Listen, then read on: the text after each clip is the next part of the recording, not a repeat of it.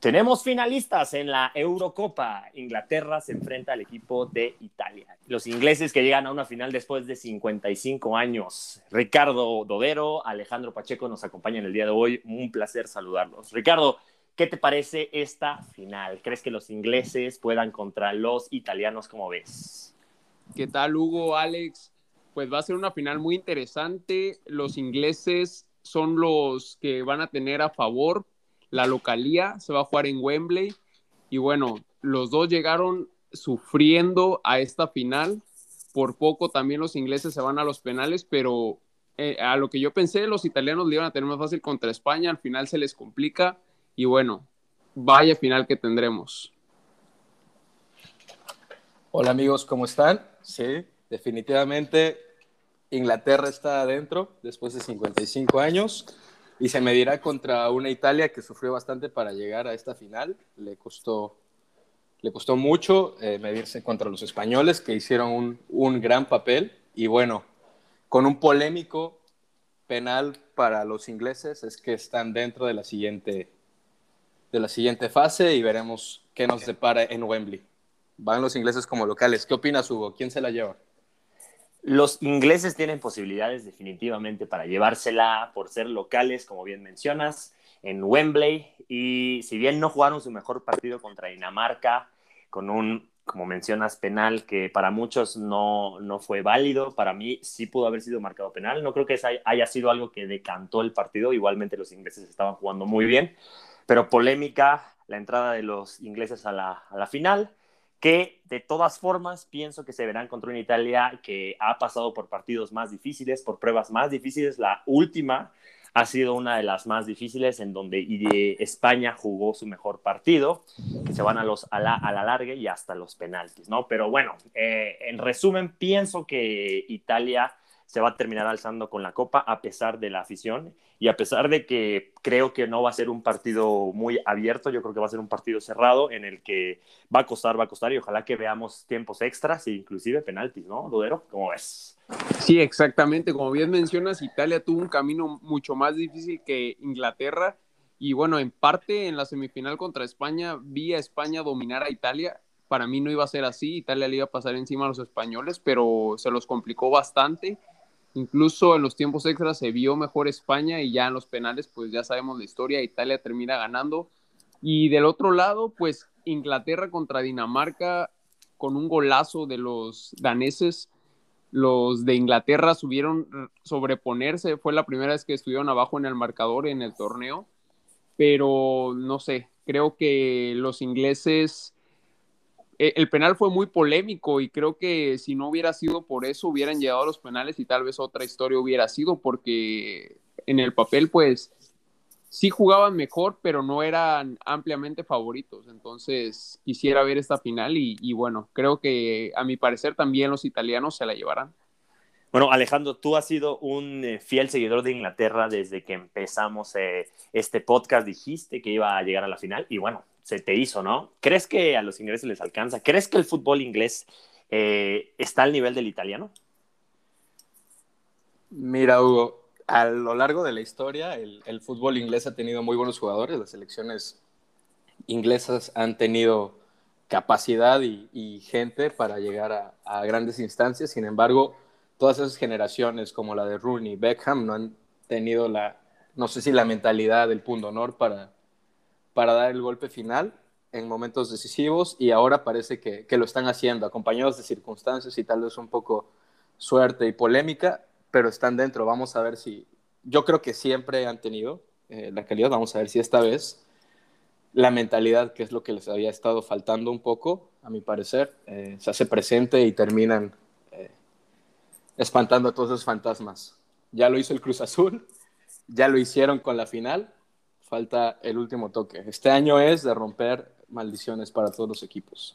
Alex, ¿crees que están presionados por la localía? O sea, que en vez de eso alentarlos a, hacer un mejor partido, les haga presión el público?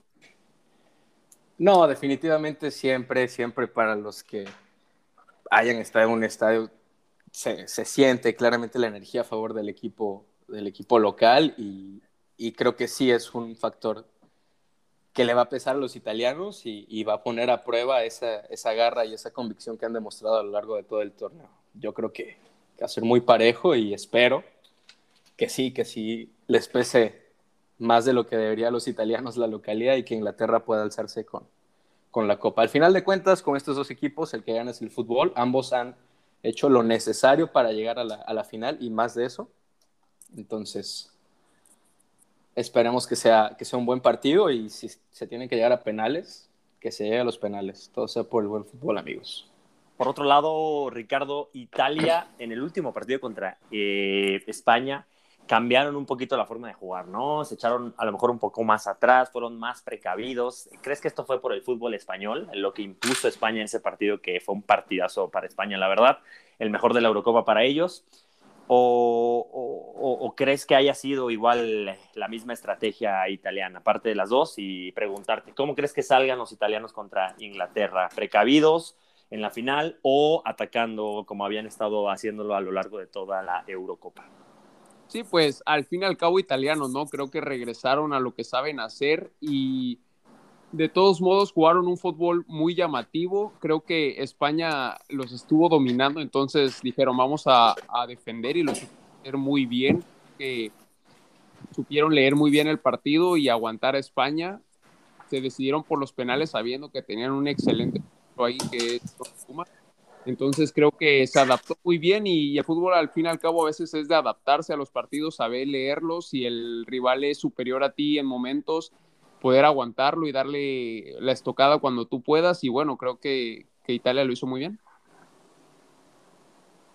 Inglaterra que juega con Harry Kane encendido, ¿no? Que es una de las eh, estrellas que, como bien dijiste en los capítulos anteriores, ha estado intentando de todas, todas. Igual contra Dinamarca estuvo intentando y bueno, al final participa en el gol de Inglaterra dando ese pase que que hace que se hablan los espacios y después pues en el penal, ¿no? Que al final la falla, pero que termina con fortuna y te termina marcando, ¿no? Este penal que le da la victoria a los ingleses. Pero Harry Kane va, muy bien.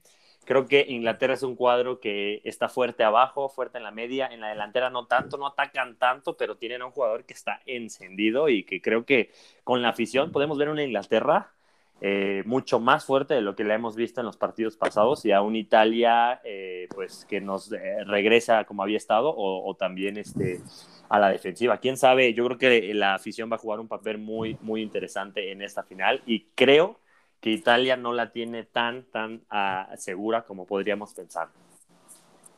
No, y ya en una final ya no hay favoritos, creo que los dos llegan en, en buen nivel y, y sí, será una final muy interesante para, para ver, para apreciar. Creo que al fin y al cabo llegaron los que esperábamos que llegaran y, esperemos ver un buen fútbol.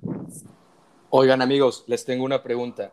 Hasta el momento, Cristiano Ronaldo y Patrick Schick van empatados en el liderato de goleo de la Eurocopa con cinco goles. Harry Kane lleva cuatro. ¿Ustedes consideran que en esta final logre rebasarlos y coronarse como campeón de goleo Harry Kane, ahora que comentan que está encendido? Puede ser, definitivamente, sí, ¿no? Eh, es posible, yo creo que se queda en cinco, o sea, que sí marca un gol, pero este, todo es posible, ¿no? Y si Inglaterra sale bien y si es un partido abierto, pues definitivamente Harry Kane va a ser uno de los que va a tener más posibilidades de, de anotar goles. Entonces sí es posible. Sí, la cosa es cuántos goles se le han metido Italia en esta Eurocopa. Creo que muy pocos. Creo que será un partido cerrado y, y para mí Tal vez, como dice Hugo, como bien menciona, empata a, cinco goles, pero dudo que le metan Italia más de uno. Entonces, en este lado yo creo que sí empata con, con estos jugadores. Pronósticos, Ricardo. Híjole, va a estar buenísimo. Yo creo que se va a decidir en, en los penales y voy con Italia. Italia para los penales, o sea, un volado. Tú estás dando ya volado para los penaltis. ¿Tú, Alejandro? Y yo creo que en tiempos extra, eh, Inglaterra gana 3 a 2. 3 a 2 en tiempos extra. Igual voy por Italia eh, en tiempos extra. Y le tiro a un 2-1. 1-1 a tiempo extra y después el, el 2 a 1 de Italia por inmóvil en el segundo tiempo del tiempo extra. Así. Pero bueno, también También tenemos otra, otra final, ¿no? Que nos espera. Esta final, por cierto, la de Eurocopa se va a jugar el domingo y el sábado tenemos la final de la Copa América que también ya se definió entre Brasil y Argentina. Argentina que llega después de la tanda de penaltis a pasar a la final frente a Colombia y Brasil que gana 1-0 a Perú. ¿Cómo viste estos partidos, Ricardo? Híjole, pues bueno, creo que hasta que por fin tenemos un partido interesante en la Copa América se ve muchísimo la diferencia entre la Eurocopa y la Copa América, no solamente por la calidad, sino porque, bueno, para empezar, de un lado, tuvimos muchos alargues, penales, en la Copa América se van directo a los penales, pero de todos modos también el formato. Se jugaron 20 partidos para eliminar a dos equipos nada más, Bolivia y Venezuela, que creo que desde el principio sabíamos que ellos no iban a clasificar y desde que empezó sabíamos que la final iba a ser Brasil-Argentina. Entonces, pues bueno, esperemos que haya buen fútbol. Tenemos por un lado a Messi, del otro lado a Neymar, los dos andan en buen momento. Entonces creo que será una final muy llamativa y a ver si por fin se le hace a Messi. Creo que la merece, ha hecho un gran papel en esta Copa América y, y en las anteriores pues también había hecho un gran papel. Al final pues por uno o dos detalles terminó perdiéndola, pero esperemos que, por fin se le dé. Sí, definitivamente. Vamos a ver qué sucede con, esta final. Yo creo que no es ninguna sorpresa lo que, lo que habíamos pronosticado. Creo que la, la sorpresa, si se puede decir así, la da Perú llegando a instancias tan largas y jugándole al tú por tú a Brasil, quedando 1-0. Eh, yo creo que de ahí en fuera Colombia hizo un buen papel, hizo un muy buen papel. Creo que por juventud pudo llevarlas a la larga eh, eh, al cuadro argentino. Sin embargo, bueno, yo, yo difiero un poco de la, de la calidad, eh, sí es distinta, pero fueron, fueron partidos muy entretenidos, algunos de la, de la Copa América, y espero que sea igual de entretenido este, este partido y veremos si Messi logra coronarse como como campeón continental con su selección en este que parece ser su último tren. ¿Qué opinan, amigos? ¿Se la lleva Messi o no se la lleva Messi? Oye, curioso el caso de Messi, ¿no? Que está en, una, en un momento sin, sin club, no ha renovado con el Barcelona y pues quién sabe, ¿no? Este, si esto le puede afectar un poco en, en su desempeño para una final, que es donde más presiones hay y, o, no, ¿no? O sea, que esté concentradísimo en esto y ya después resolver su situación personal con, con, el club. Yo creo que a Messi eh, no le va a alcanzar. Pienso que Brasil es un equipo más completo. Pienso que Brasil es un equipo que hace más eh, jugadas en equipo, que, que, se, se, pienso que juegan más alegres, o sea, con más confianza, más sueltos, sin, sin, sin temor, aparte enfrente de su afición. Creo que eh, a diferencia de la Copa de la Eurocopa, la Copa América, está eh, un equipo que está en su mejor momento, bueno, o a diferencia de los demás está en un mejor momento y aparte está con su afición. Entonces tiene doble, doble posibilidad en ese aspecto o doble beneficio. También algo que pasó muy curioso ahí, no sé si vieron la tanda de penales al portero de Argentina diciéndole de cosas a los colombianos, metiéndoseles en la cabeza, hablándoles fuerte, no sé qué les pareció esto. Creo que por una parte es algo normal del juego, que suele pasar siempre, pero ahora sin público y con los micrófonos ahí al lado se escuchaba muy clarito lo que les decía. Sí, es lo, que tenemos ahora, ¿no? Gracias al tema de COVID hemos escuchado muchísimas cosas que antes no, no podíamos enterarnos entre los de, de test, entre los árbitros, los jugadores, pero pues sí, al final yo creo que eso siempre ha pasado y el tema de la presión es algo con lo que tienen que lidiar todos los jugadores, no nada más dentro del campo, sino fuera del campo todos son personas muy mediáticas y que tienen que vivir con esto. Yo creo que eso no debería ser un pretexto para marcar o no marcar un penal. Sí, no pretexto, simplemente llamativo y, que a ustedes les gustó, ¿Creen, que debería seguir así o de repente con tantas cosas ahorita políticamente correctas de los gritos de la afición, también a los jugadores se les pide mucho, no sé si esto les parezca que debería seguir así. De mi parte, en mi posición es que deberían de dejar el fútbol y, que siga como es, o sea, dejar de expresarse a los aficionados, a los deportistas, creo que es un momento de mucha tensión y que, bueno, es válido también la parte mental ahí, hacer un juego de, palabras o, meterse, intentar meterse en la cabeza del contrario. Totalmente de acuerdo, es un tema cultural que tarda en, ir cambiando y creo que pues, es como es, ¿no? Y como dices, dejar que sean las cosas, la, las actitudes o las culturas o los aficionados, todas las frases, yo creo que no, yo no estoy en nada, nada en contra. Yo creo que es parte del fútbol, siempre ha sido y seguirá siendo así, a pesar de que existan sanciones o que quieran eh, cambiar eh, cosas, pues de golpe, ¿no? Con, con, una regla, una reglamentación. Entonces. Pero bueno, por, por otra parte también tenemos eh, tema interesante, ¿no? De, de Sergio Ramos que firma para el Paris Saint-Germain. Eh, es un nuevo fichaje de este equipo que parece que, que no tiene llenadera, que tienen fondos insuficientes, eh, que tienen fondos suficientes de sobra. Que tienen un equipo que parece que tiene fondos de sobra para, para seguir comprando y comprando jugadores y jugadores de, de primer nivel, ¿no? Alejandro. Sí, una vez más, eh, el PSG da una cátedra de cómo utilizar los petrodólares de manera correcta y ha traído a sus, a sus filas a bastantes buenas piezas.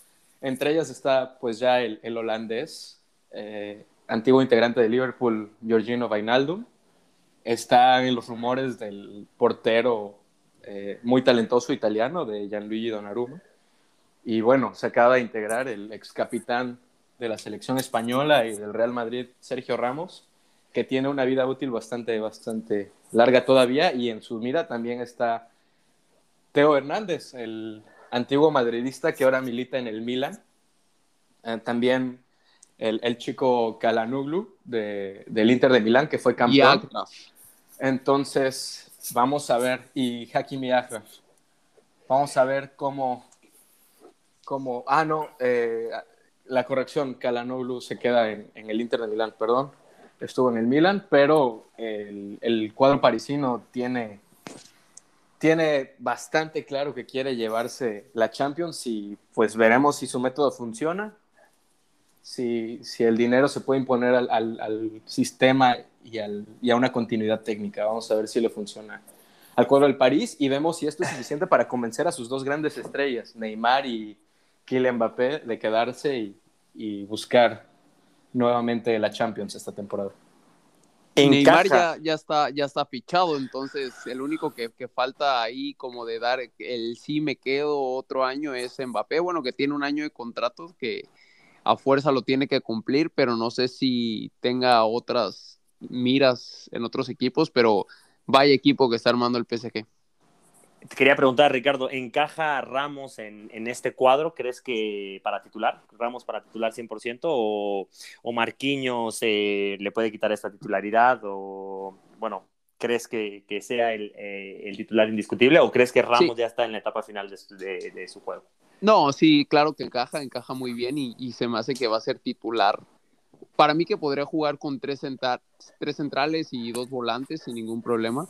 Entonces, eh, tiene a Marquinhos, a Kimbempe, tiene a, Ramos y Ramos les, va a aportar algo muy diferente que no veo por ahora en el París, que es esa garra, ese carácter que tiene Sergio Ramos, que bien le caracteriza, creo que le hará muy bien al equipo. Y bueno, era algo que ya todo mundo sabía, nada faltaba hacerlo oficial porque no había otro lugar al cual se fuera Sergio Ramos, encaja muy bien el París con Ramos y Ramos en el París los dos son grandes marcas, quieren eh, todos los reflectores y bueno, creo que, sí, que le va a ir muy bien a Ramos y, vaya equipo que, que menciona que están armando, sí. Hablando del París, de fichajes y de grandes jugadores, está el caso de Messi, que hoy Javier Tebas, el presidente de la liga, acaba de declarar que es imposible, imposible que el Barcelona pueda contratar a Messi, porque ya ni siquiera es renovación, ya es agente libre Messi, el 30 de julio, se le, el 30 de junio se le acabó su contrato, y bueno, eh, entonces es un tema esto, porque es posible también que Messi, si el Barcelona no lo puede contratar por el tema del fair play financiero, acabe en el Paris Saint Germain. Para esto es posible también que Mbappé se, vaya, ¿no? Se vaya del París. Entonces, ¿esto lo ves factible, Ricardo, Alejandro? ¿Qué les parece esto? Messi es muy, muy probable que ya no siga más eh, su carrera en el Fútbol Club Barcelona. híjole, pues lo menciona Tebas y solamente por eso lo creo, pero ni a él le conviene que se vaya Messi. Ahora la Liga Española, la parte que más llama la atención cuando estaba Cristiano y Messi, pues bueno, eran los dos, pero ahora solamente tiene a Messi. Y, y bueno, es duro decirlo, pero el Barcelona sin Messi pierde mucho, ¿eh? pierde mucha hasta afición, me atrevería a decir, pero me parece que todo el proyecto que hacen es alrededor de, ese jugador, de, la estrella, y, verlo fuera, pues me parece difícil. veremos y, bueno, también ver por qué lo dice. Si lo dice el, presidente de la liga, pues es algo importante. Sí, no, definitivamente es, una institución Messi en España. Sin embargo, yo creo que el Barcelona tiene elementos para suplir esa, nadie de la calidad y de la categoría de Messi, pero esas posiciones que tiene de cantera con Pedri, con, con este chico Ansu Fati, yo creo que no. Si el Barcelona busca una renovación, así como mencionaron, de la renovación del Madrid con Ramos, yo creo que, que definitivamente podría ser el momento para que el Barcelona eh, liberara un poco de espacio presupuestal y empezase a buscar en otros horizontes eh, nuevos jugadores. Por otro lado, regresando rápidamente, eh, amigos, a lo, de, a lo de Sergio Ramos, yo creo que tiene súper lugar. Va a cubrir el espacio que dejó Thiago Silva. Recordemos que Marquinhos no es por naturaleza un defensa central, sino que un medio de contención.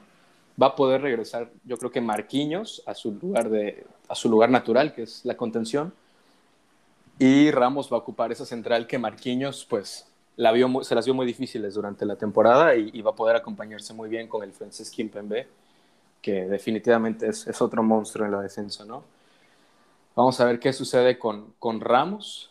Y, bueno, por otro lado, a alguien que sí le dieron, a quien sí le dieron un contrato de dos años en el Madrid fue a Nacho. ¿Cómo ven eso, amigos? Nacho, jugador con 31 años, que parece que, pues, a lo que decía Ricardo, es la primera excepción en el Madrid. Un jugador con más de 30 años, fichaje, bueno, renovado por dos años. ¿Qué opinión les merece? Yo pensaría que ahí hubo algo detrás en cuanto al salario y algo similar, ¿no? Porque sí, sí es raro esto que por, por lo que salió Ramos y que alguien con menos jerarquía como Nacho eh, lo, hagan, ¿no? Eh, hagan esta excepción. Creo que es un tema que va por ahí, pero aún así creo que, el, bueno, y aún así creo que el jugador está contento. Creo que es uno de los jugadores que, que más ama al, al Madrid, eh, Carvajal, eh, Marcelo, jugadores que probablemente terminen su carrera en este club y, bueno, Nacho que sigue en un buen nivel y que sigue siendo una pieza clave, más ahora cuando que ya no está Ramos, creo que es más, más clave. Y también, de hecho, ahora que lo pienso, puede ser por ahí el, el tema, ¿no? No pueden dejar ir a un jugador este, que es importantísimo más ahora que nunca. Sí, y, no olvidar también que Nacho es el jugador más veterano ahora en la plantilla del Real Madrid. Es el que más tiempo lleva en el Real Madrid. Desde los 11 años, él empezó en la cantera. Entonces creo que también va un tema por ahí. Y bueno, como bien mencionó Hugo, si llegaron a un acuerdo tal vez de baja salarial o, o qué sé yo, pues se entiende muy bien. Nacho es alguien que respeta mucho la institución, que se entiende muy bien con los colores, o sea, es un madridista y bueno, por algo lo renovaron. Pues ya estaremos hablando, ¿no? De estas y otras renovaciones, de estos y otros fichajes y obviamente el fin de semana nos espera un fin maravilloso con las dos finales eh, de estas maravillosas copas. Eh, creo que son finales eh, soñadas, ¿no? Una histórica, mm, Inglaterra que nunca había llegado a la final de la Eurocopa y enfrentándose a una Italia poderosísima. Entonces, además, Inglaterra que si bien en lo futbolístico va más abajo, creo que tienen el apoyo de la afición y entonces va a estar eso muy parejo. Y por otro lado, una final que, que es la que siempre se quiere, ¿no? La de los dos grandes equipos de la, de la de la Copa América, de la Conmebol, exacto, Brasil y Argentina. Ya estaríamos hablando de esto y mucho más en su programa favorito, Fútbol Contigo. Los dejo, amigos, para que se despidan. Ricardo.